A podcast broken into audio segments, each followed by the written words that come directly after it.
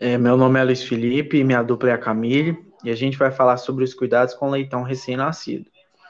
É, logo no nascimento da leitegada, a gente usa uma bandeja de atendimento ao parto, que contém algumas coisas necessárias para fazer os primeiros manejos desses leitões. É, nessa bandeja tem a ocitocina, que vai ajudar com que o leite da desça, é, o cordão de algodão, uma solução desinfetante para o umbigo, antibiótico, antitérmico, tranquilizante e anestésico local. É, logo após a gente tem que fazer os cuidados dos leitões, do, dos leitões pós-parto. É, a gente vai limpar as vias aéreas e enxugar os leitões. É, vai fazer o corte e desinfecção do umbigo. A gente tem que fazer também com que esses leitões é, façam a ingestão do colostro, é, para que tenha capacidade de absorção dos anticorpos e a gente vai fazer o calor suplementar com, com a ajuda do escamoteador, já que esses leitões, depois do nascimento, a, te, a, a temperatura deles pode variar, oscilar bastante. Depois a gente vai fazer a transferência desses leitões. É, essa transferência é feita quando o número de leitões nascidos não é compatível com te, os tetos funcionais da marrã. É, a, gente pode, a gente tem que fazer isso com leitegadas da mesma idade e só pode ser feita é, nos primeiros dias de vida desses leitões. Algumas das técnicas para ajudar a gente a fazer essa transferência é esfregar a placenta, é, reunir os leitões no escamoteador e mantê-los separados da porca de duas a três horas. É, nas primeiras horas também de nascimento da leitegada, a gente faz a uniformização do, do lote. É, a gente faz uma pesagem, é, leitões com, com uma média de 1,2 kg, a gente considera com bom desenvolvimento.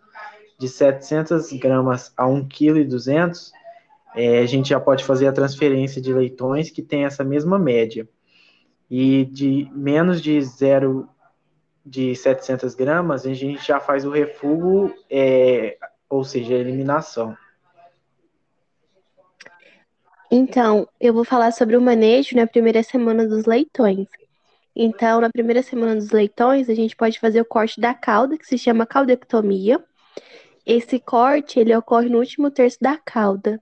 Também é de extrema importância fazer os desgastes dos dentes, quando se faz esse desgaste, diminui lesões nos leitões e nos tetos. Se não for feito esse desgaste, pode ocorrer consequências.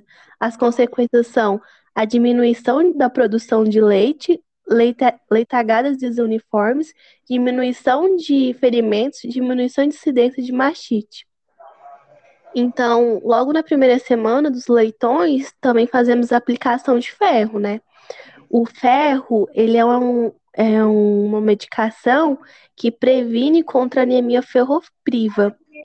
Essa aplicação ela ocorre de maneira intramuscular de 200 miligramas de ferro entre o terceiro e o quinto dia de vida dos leitões.